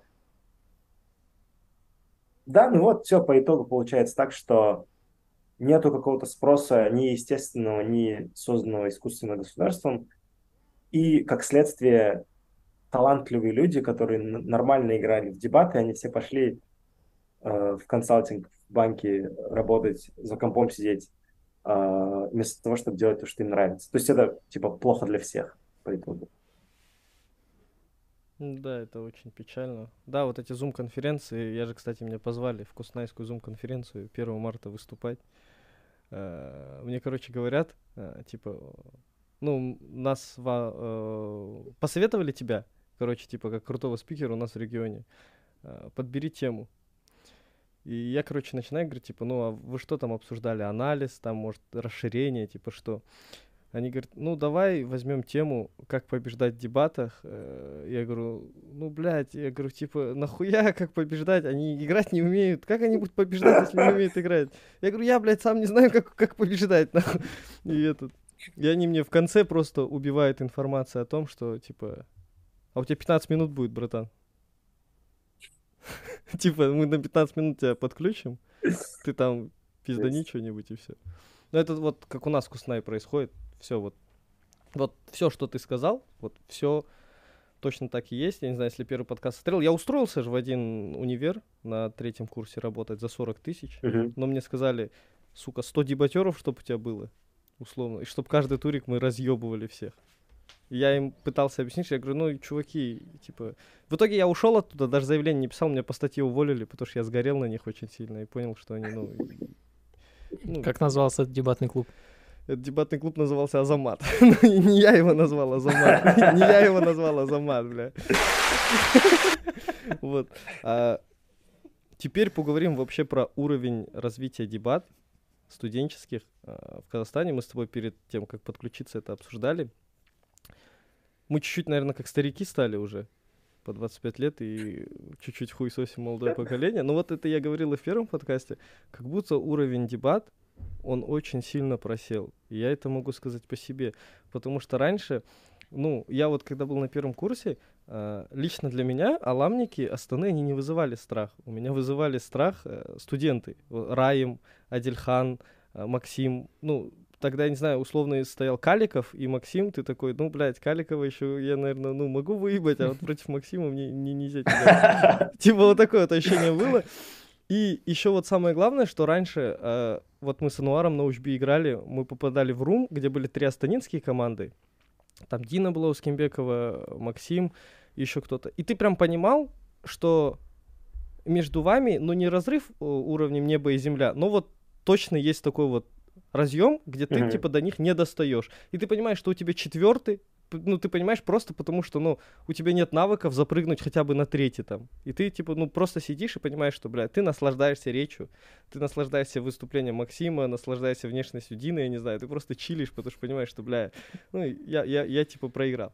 А вот сейчас я могу по себе сказать, я попадаю в рум э, со станинцами, и мне пиздец как комфортно типа, я чувствую то, что я могу выиграть. Я там, мы на Казгю с первого места брейкались, мы в Алмате, типа, на Нуратане выигрывали. И вот, вот этого, раньше, типа, вот лично для меня Астана внушала страх, и то, что всегда все говорили равняться на Астану и выиграть в турнире в Астане эти престижно, это подкреплялось какими-то, ну, регалиями и, и так далее. А сейчас как будто этого нет. И мне, я думаю, это мне со, стор- со стороны так кажется, может, я еще на Копенова как-то обиделся за его отвод. Вот ты скажи, по, по твоему мнению, да, я, наверное, повторю, да, ну, типа, нормально объясню, потому что мы до этого обсуждали. А, у меня тоже там было подозрение, что дебаты говнище сейчас в Казахстане. Типа не только в Астане, вообще в целом. Но потом я начал думать, а вдруг я стал тем стариком, которых я раньше презирал, которые приходили, когда я был студентом, и говорили, что мы сейчас не в те дебаты играем. Вдруг дебаты так апнулись, что я уже не понимаю, да? А, и типа у меня было такое подозрение, но вот для меня что индикатор? А, индикатор, если типа в целом вся страна стремится на Euros и Worlds, да, ну типа очевидно, негласная и гласная цель это там типа что-то выиграть или uh-huh. брейкнуться. А, я смотрю на уровень мировых дебатов, как, какие тенденции там. И если брать студенческие чемпионаты, то ребята, которые не брейкались даже, блин, на обычных турнирах региональных, сейчас выигрывают основной чемпионат мира. Даже не ESL и EFL, основной. Да? И ладно, я думал, окей, возможно, они так апнулись за эти 2-3 года, что теперь э, играют на таком уровне. И я смотрю этот финал и понимаю, что ну, это далеко не финал чемпионата мира основного, который я смотрел, когда мы поехали с Чиной в Талант. Я смотрел, когда выиграл Оксфорд A, я эту речь, ну, типа, никогда в жизни не забуду, потому что это была речь, где не было... Ну, ты вообще ни к чему не придрешься, типа, даже если хочешь. А, ее не записывали, потому что тема касалась выборов в Китае, а, но записывали полуфинал этого чемпионата мира, и я его смотрю уже с того года, наверное, раз 50 посмотрел. И я понимаю, что уровень в мире очень сильно упал, объективно, да, я типа просто сравниваю, кто выигрывает и как они играют. И смотрю на Теба, и там нету вообще даже близко к брейку команд с Казахстана. Да, то есть, если раньше мы где-то брейкались или могли что-то где-то выиграть в Европе или на чемпионатах,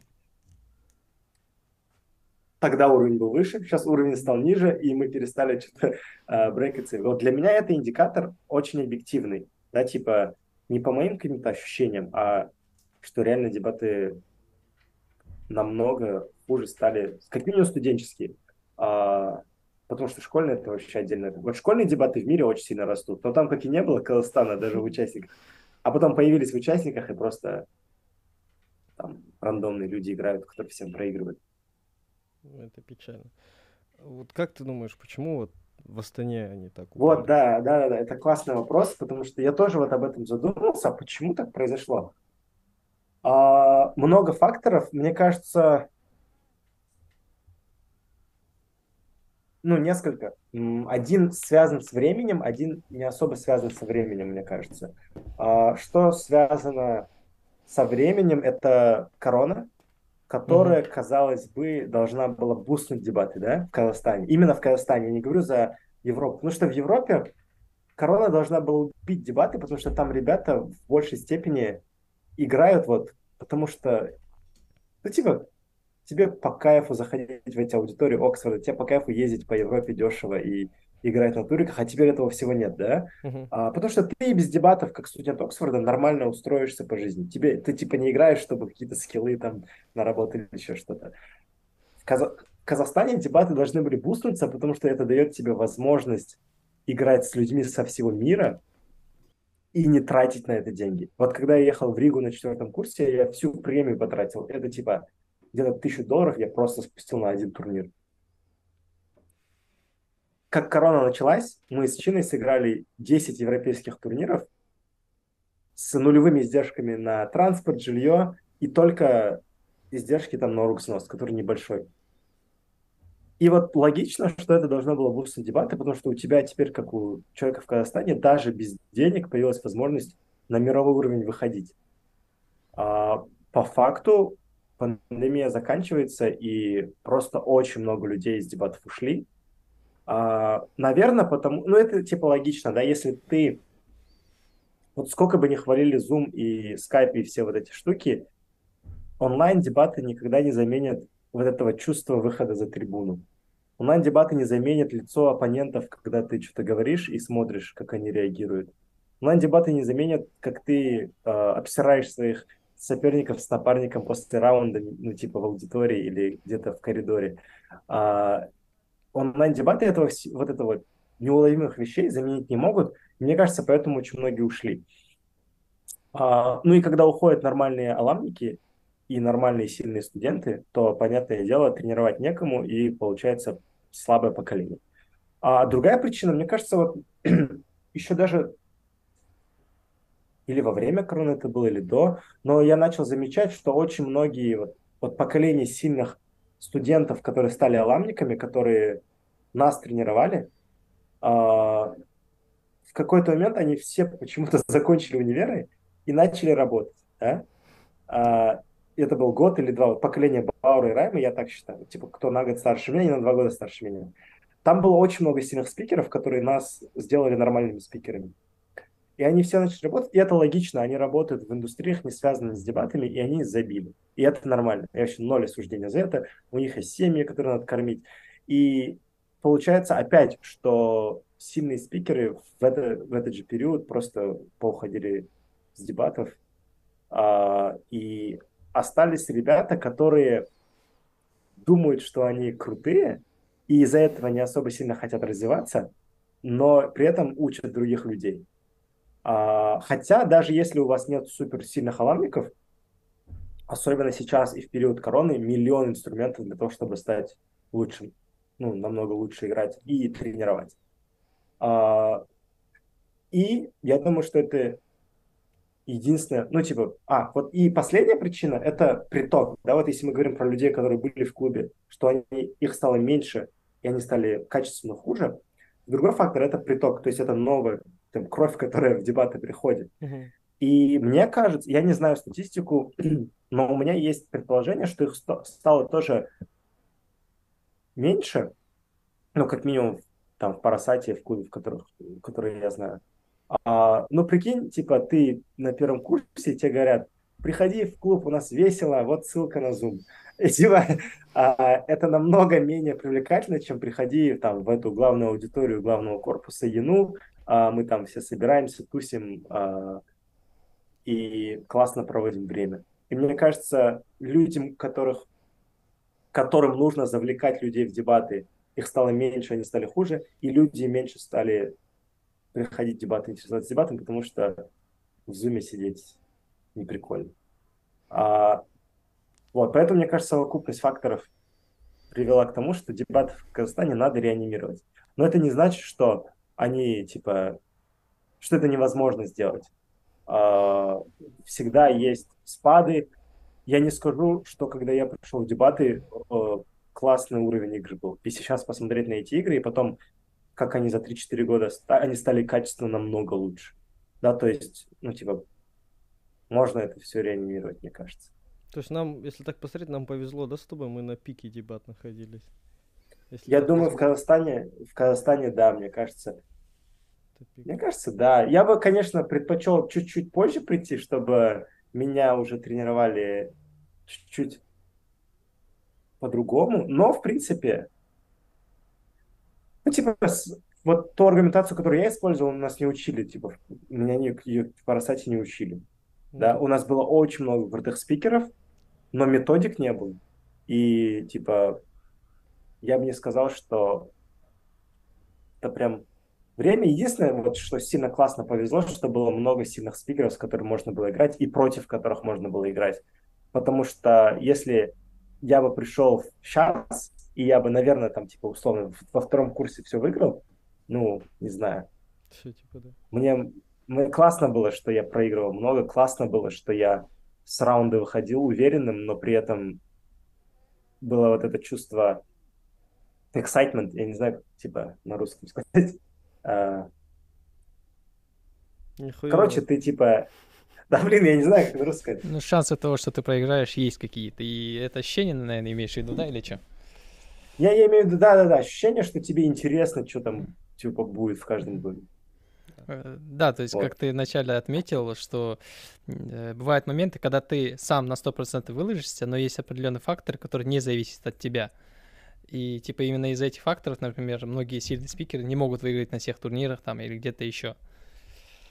Да, да, да, абсолютно. А еще я заметил, э, вот раньше, наверное, уже можно говорить, в наше время, когда раунд заканчивается, ты выходишь, э, ты там бывает, ну, типа, материшь судью, материшь тиммейта, но все разговоры даже на небе было о том, кто какую идею закинул. Ты там говоришь, я закинул справедливость, тебе там говорят, ты долбоеб, зачем? И споры идут только в контексте дебат. Сейчас, даже там, не знаю, на КУ Капе год назад, где я был, выходят люди с рума и типа такие, о, Черкасского забанили за харасмент и начинают это обсуждать. Им типа вообще похуй, какой у них ранг, как их отсудили. Вообще типа, ну, ребят, ну, я очень редко сейчас вижу, чтобы дебатеры после раунда обсуждали именно свою игру дебаты. Им типа вот, я когда видео про Копенова записал, я два турнира приходил, и только меня обсуждали, типа, как ты записал такое видео. И ну, мне кажется, что это, это тоже плохо. Люди как, как будто стали меньше заинтересованы. И о чем ты сказал? О том, что люди считают себя крутыми, но не являются крутыми. Ну, вот это вот очень сильно. И это еще плохо в том, что ладно бы они сами по себе считали себя крутыми, и типа, и все, жили бы в своем мире крутости, типа вот. Но они это распространяют на других, и типа, условный, не знаю, первокурсник, он верит тому, что ты крутой, и начинает у него брать, я не знаю, те привычки и те повадки. А объективно он хуёвый. И у нас порождается поколение хуёвых, которые считают себя крутыми. Вот особенно Да, просто мне кажется, что условно для человека, который приходит в плохие дебаты, мне кажется, лучше заняться чем-то другим. Ну, типа, реально, я вот очень сильно люблю дебаты, но мне кажется, если тебя им будут в клубе плохо учить, как сейчас учат, то если ты хочешь просто стать умнее, ну, полезнее в библиотеке посидеть пару часов, честно, КВН. а, чем слушать чувака, который не знает, о чем он говорит. Или если у тебя а, там цель публично выступать научиться, но мне кажется, на какие-то там клубы импровизации или спикинг-клабы походить, ну, типа, ты просто научишься говорить без этой всей лишней тонны информации, которую не очень правильно тебе донесут. А, поэтому я очень счастлив, что в дебаты пришел когда-то, но вот сейчас, если бы я был студентом, я бы не пошел в дебаты, я бы, я бы типа очень много других активностей, которые полезнее нашел бы. Угу. Давайте вопрос один хотел задать, который, в принципе, хочу, в принципе, задавать, в принципе, каждому гостю нашего ну, подкаста в целом. Вот, допустим, Алихан... сила? Да нет, это понятно же не тон.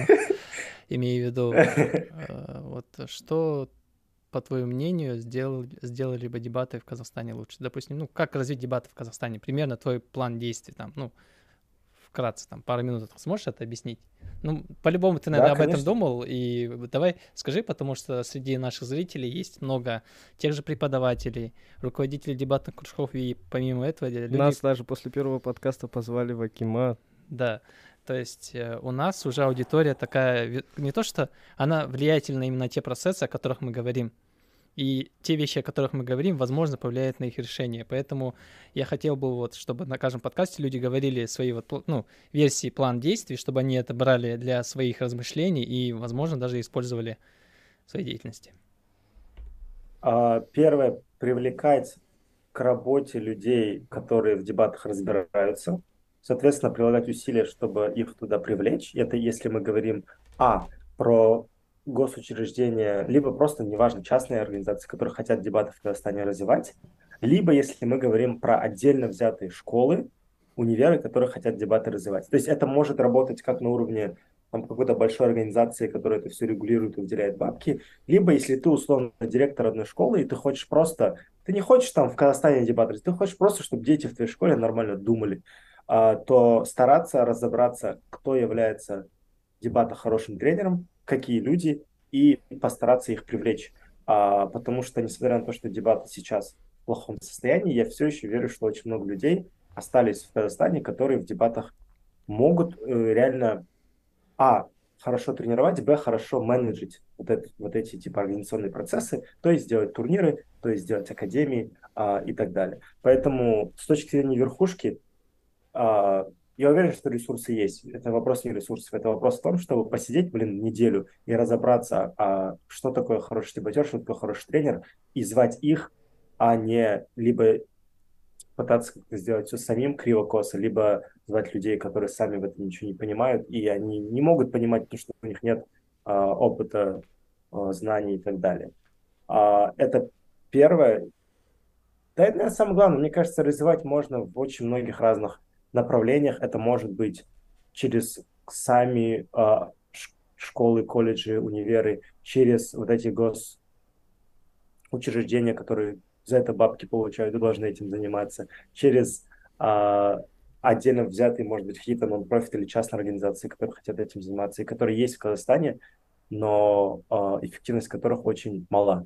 Ну, по очевидным причинам, либо у них неправильные цели, как мы обсуждали до этого, с акцентом на масштаб, а не на качество, а, либо люди хотят реально, но просто не могут делать а, хорошо. Тогда научите этих людей делать хорошо, либо найдите людей, которые делают хорошо. А, а самим людям, которые в этой сфере работают, а, постоянно стремиться к развитию. То есть, ну, я вот 7 лет дебаты преподаю, я каждый раз стараюсь посмотреть какие-то новые методы, какие-то новые фишки а, с точки зрения судейства, с точки зрения а, тренингов с точки зрения методик из разных, например, там а, мало кто об этом задумался, но вот когда у меня был проект в Китае, и мне выделили классное время и возможность сделать так, чтобы я смог выделить вещи, которые из спортивной психологии применимы в дебатах, например. Ну и типа я просто сидел месяц, читал спортивные книжки и старался понять, а что из этого можно применить в дебатах, и у нас были там отдельные тренинги по этому, да. Ну то есть это к тому, что если вы там уже работаете, то делайте свою работу хорошо. Если вам за это платят мало, то просите, чтобы платили больше и объясняйте, в чем, блин, ваша ценность, но при этом организации тоже должны это а, понимать. А, да, вот, наверное, типа вкратце примерно так. У нас даже вот, я сейчас э, насчет как раз развития в Казахстане дебат, пропали вот эти вот штуки, я не знаю, помните, когда мы в Алмату поехали? Идея это было или что? Это идея, да, вот трени... именно для тренеров. Вот, да, вот это мы, было классно. Мы с Ануаром, э, мы же тогда меня поставили кордом, его президентом. У меня лично было ноль понимания, как учить. То есть я знал, что я играю типа ну регионально хорошо, но именно вот это, это очень сильно бустануло и, типа, помогло да. нам. Вот, ну, типа, очень. Я помню, когда вы, по-моему, с Чингизом приезжали. Мы с Чиной приезжали в Костанай, да. да. И в Алмату, а, да. в Бишкек, по да. Я помню, что чисто положительные отзывы были, потому что я первошей загонял, ты помнишь, это еще было у нас в, да, центре, да, в центре конечно. города. А вот эти штуки, они вот, я уже смотрю, даже 2-3 года, они вот, ну, типа, как будто, типа, пропали. Вот их просто как будто нет. Ну вот ID всегда делала прикольные штуки. Я просто не знаю, что с ними случилось. Не, они работают, но они сейчас, они работают только в Кыргызстане, ну, в других, не в Казахстане, они, короче, в Казахстане не работают. А, но там понятная причина, когда там, типа, Казахстан сам не особо приветлив к ID. А, ну, из-за того, что там фонд Сороса все дела. Но, но, но в Казахстане есть же организации и люди, которые это все делать хотят, и они могли бы делать хотя бы так же, да? Ну, типа, реально, не делайте лучше. Сделайте тренинги для тренеров, позовите э, Шингиса, э, меня можете позвать тоже, и, и, типа, тренера научатся хотя бы... Я не говорю, что разовый тренинг поможет, но систематически такие вещи, они реально могут помочь. Потому что я помню, мы когда в Бишкек съездили, там ребята очень сильно загорелись. А, там ребята построились с нами нетворкинги, и потом они, я помню, нам присылали свои тренировочные программы на сезон, и мы, типа, давали ревью, давали комменты. А, и по теории спикеры тоже немало чего взяли, потому что мы там а, не только про тренерство говорили, но еще про то, как спикеру себя развивать. Mm-hmm. Да и в целом, знаешь, вот если ты хочешь реально сделать нормальное устранение, у тебя есть типа время, ты работаешь в министерстве каком-то там я не знаю, как называется вот организация в Казахстане, которая может это делать, либо другая организация, пофиг. Вот реально же даже в такой, казалось бы, новой сфере, как дебаты, очень много готовых моделей. Да. Вы просто созваниваетесь с CEO э, какой-нибудь китайской компании, э, которая занимается дебатами, и они, они всегда приветливы. Они с вами болтают, рассказывают, как они это строили. Вы созваниваетесь с индусами, спрашиваете у них, а как вы это сделали? Вы, вы просто узнаете, какие модели развития дебатов есть, думаете, какие применить, э, и применяете их. И вот я уверен, даже если копировать это все, это все будет лучше, чем то, что сейчас происходит. Так, ну я думаю, мы чуть подушнили, да? Затронули тему, насколько плохие Жестко сейчас. Подушнили. Жестко подушнили, да? Теперь давай поговорим чуть-чуть немного а, о личном, о том, а, думаю, интересно будет многим дебатерам. Ты за свою карьеру со многими сыграл спикерами, топовыми и так далее. Сейчас ты поддерживаешь связь с дебатерами, с которыми ты общался в студенчестве? Вот. А, да, ну то есть однозначно практически все близкие друзья, которые у меня были в дебатах, они являются моими близкими друзьями. А, то есть, а, ну, например, там, с Шингисом мы играли, да, очень много турниров. Я у него был а, дружкой на свадьбе в прошлом году, по-моему, да. Ну и мы, типа, общаемся постоянно. С Канатом у нас очень а, хорошие взаимоотношения и много общения. А, Бауржан, Мадлин, а, Раймбек, а, Альфараби, а, ну, то есть очень много людей, которые... Они все старше меня, они все когда-то меня учили дебатам, потом мы стали друзьями, потом мы играли вместе. А, с ними у нас очень хорошие отношения. Мы не общаемся так часто, как раньше как хотелось бы, по простым банальным причинам. У людей своя семья, а, свои цели.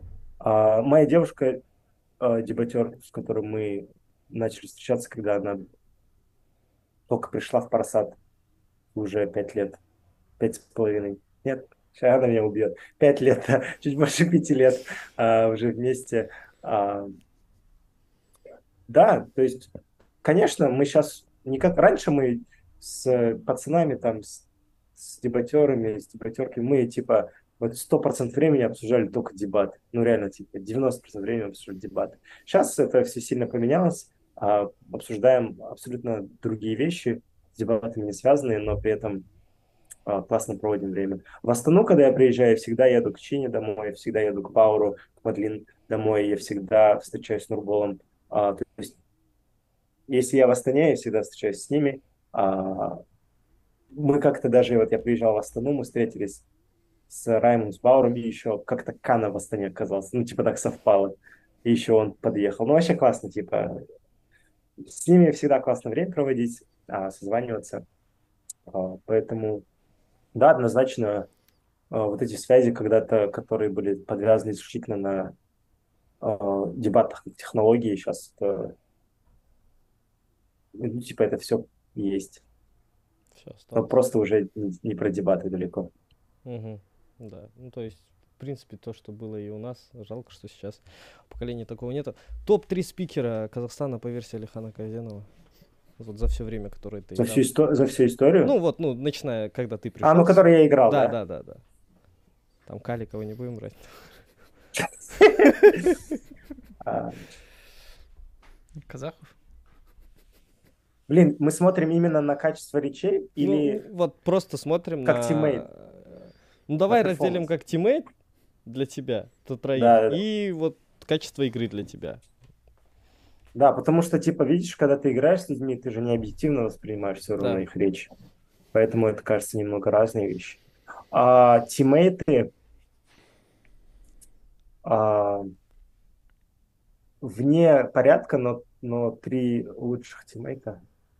Блин, можно я четыре назову? Ну ладно, в виде исключения можно четыре тиммейта. Это э, Шунгас Айдынов, э, Бауржан Триугалиев, Канат Набибаев и Мадлин Сафади. Угу. Еще, типа, очень много людей, с которыми было кайф играть. Но вот с этими людьми я сыграл больше, я сыграл... И я, типа, кайфовал просто от каждого раунда. Но, честно, с канатом э, я извиняюсь, я уже извинялся. Но один раз после раунда на McKinsey я его послал, э, и мне очень стыдно за это. Ну, типа, очень напряженный момент. Но классно. Все равно сыграли. Но я прям, мне стыдно до сих пор. Вот, mm-hmm. это топ-4 teammate 'а. Теперь, если просто брать чистый performance, блин, а мы считаем только казахстанских, да? Ну давай, да, только казахстанских, чтобы их люди знали. А, только казахстанских. Блин, очень тяжело. Надо, давай я подумаю, не буду спешить, сейчас подумаю. Я просто так давно не видел, как люди играют Казахстане. Да, хорошо, что не видел, там бы точно в список никто не попал.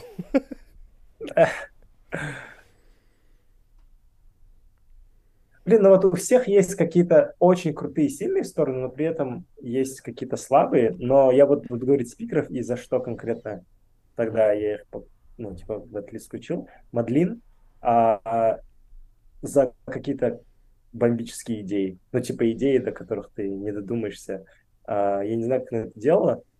А, конечно, там очень крутой навык объяснения этих идей, но даже вот на уровне идей а, я очень много uh-huh. очень многому научился, просто играя с ней, готовясь в эти 15 минут, типа, генерируя что-то.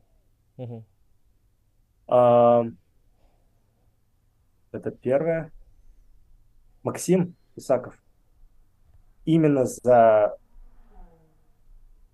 темы, которые касаются социального взаимодействия, ну и в целом за логику. Uh-huh. А, чувак прям с первого курса начал выигрывать. А,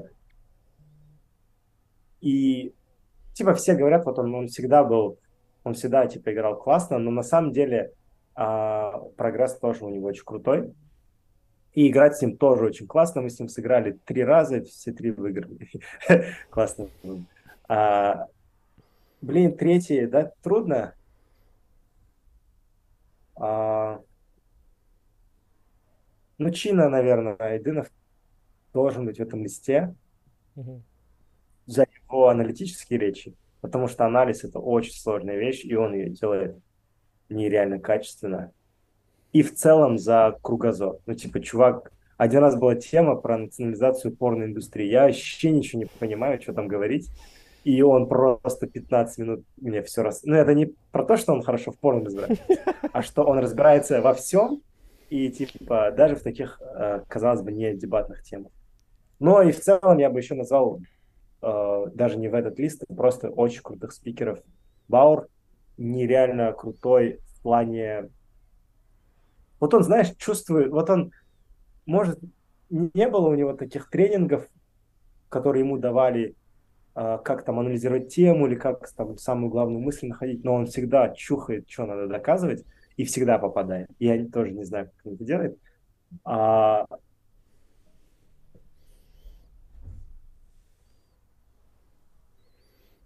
Ну и все, вот да, вот я бы этих людей включил. Мы, наверное, около пол полутора часов уже разговариваем. Потихоньку будем э, завершать, завершать наш подкаст. В завершении, может, у тебя есть что сказать без вопроса? Может, ты хочешь чем-нибудь поделиться?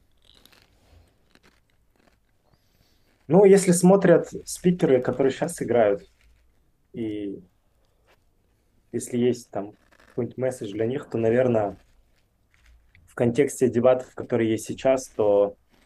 Э, Уходите. Посмотрите, нет, посмотрите, да, уходите. Э, посмотрите лучше чемпионат, не знаю, блин, финал чемпионата мира 2016 года, или посмотрите некоторые раунды Маккинзи, чтобы, типа, у вас были правильные ориентиры, куда стремиться, потому что если вы смотрите на вот этих топов, которые сейчас что-то выигрывают, то вы никуда не придете. Посмотрите речь Тина из Хорватии на финале чемпионата Европы в Греции. Ну, типа, задавайте себе правильные стандарты, к которым вы хотите стремиться.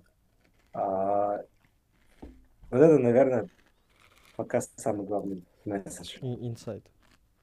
А, вот. Вот побеседовав с тобой, знаешь, что вот я понял, самое главное, что вот ты такой человек, это, наверное, не хватает и нынешним дебатерам, и многим, которые в наше время было. Ну, нынешним в особенности, которые вот в дебаты, знаешь, приходят. Многие сейчас дебаты приходят реально с какими-то корыстными целями, там,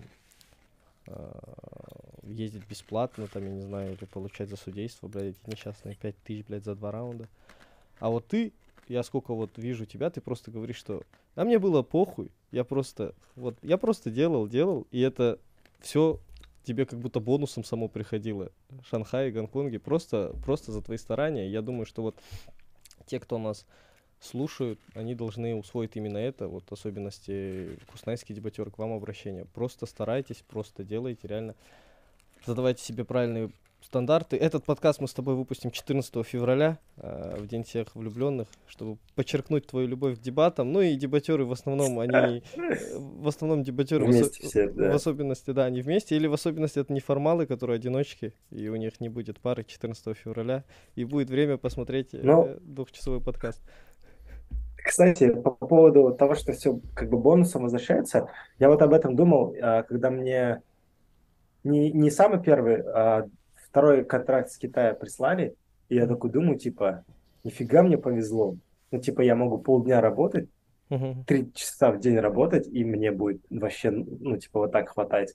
Типа, я думал, что мне повезло, и потом я что-то через некоторое время понял, что Не тысячи раундов, которые я бесплатно отсудил, uh-huh. или с тренингов, которые я бесплатно дал. Я, я не знаю, сколько я дал тренингов по Росайте с там, второго по четвертый курс. Это было... Я каждую неделю почти давал тренинги. А, тренинги давал онлайн, там, в Бишкеке, везде. Все бесплатно давал. А в Москву, в Москве даже я когда поехал, типа, я там тренинги давал тоже бесплатно. А, ну и часы там, которые я проводил, пока все мои соседи по общаге либо спали, либо тусили, либо бухали. А, это не самое веселое время было, но оно окупается. Вот, поэтому, типа, а, что я точно понял из, это, из дебатов, и что я стараюсь проецировать на другие сферы сейчас, это что вот эта вся работа, она, она окупится, это не просто так. Ты был первым гостем нашего подкаста, мы до этого с Ануаром вдвоем записывали, мы yeah. такую у нас, чтобы ты понимал, был выбор, это чел из казахской лиги один с нашего города. Один руководитель дебатной школы, и, школы и Алихан Казенов. Так что ты выиграл неебическую конкуренцию. Я выиграл. Yes. Даже здесь, нахуй. Победа. Победа. Вот. Просто разнес. Э, Как ты, вот по твоему мнению, кого стоит пригласить на подкаст реально с твоей точки зрения?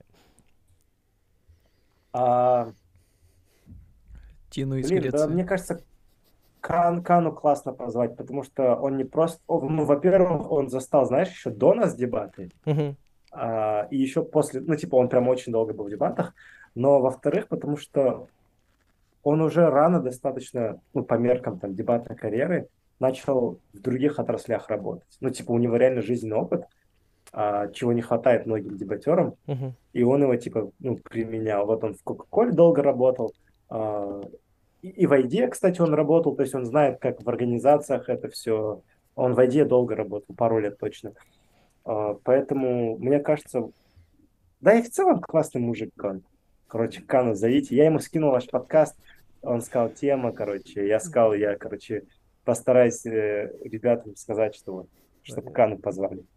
Да, конечно. Ну, мы, кстати, знаешь, подкаст запустили, так приятно было, что многие сами хотят попасть на подкаст. Ну, и из, из, из Да, Кан? адекватных, типа, тоже. Вот, типа, вот это, это, это Да, радует. вот я, я бы я бы советовал Кану позвать. Вот, мне кажется, с ним классно побазарить можно. Тогда вот напишем ему.